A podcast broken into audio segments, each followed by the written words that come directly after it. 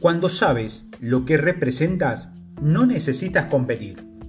Está claro que si nos limitamos a intentar cubrir una porción del mercado, estaremos siempre condenados a mirar por el espejo retrovisor.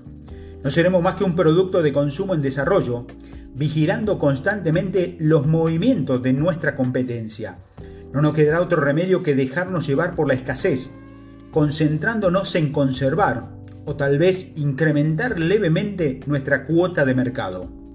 La alternativa consiste en encontrar, construir y ganarnos un relato, el marco del cambio que nosotros queremos producir. Se trata de una postura generativa basada en la posibilidad y no en la escasez. Y ahora que hemos elegido a nuestro público y a dónde lo queremos llevar, debemos crear un buen relato. Debemos esforzarnos en encontrar un relato mejor, un relato más sincero y efectivo.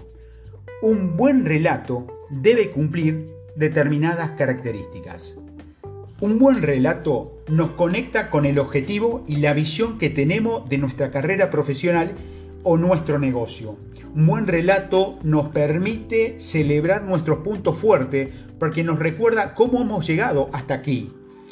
Un buen relato profundiza nuestra comprensión de ese valor único que ofrecemos y que nos diferencia en el mercado.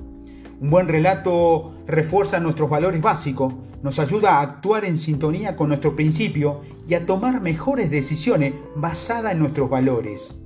Un buen relato nos anima a responder a los clientes en vez de reaccionar al mercado. Un buen relato atrae a clientes que apoyan nuestro negocio y reflejan o representan nuestros valores.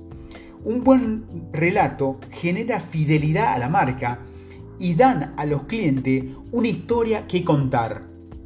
Un buen relato atrae a empleados con mentalidades similares a la nuestra un buen relato nos ayuda a mantenernos motivados y a seguir haciendo un trabajo del que podamos sentirnos orgullosos.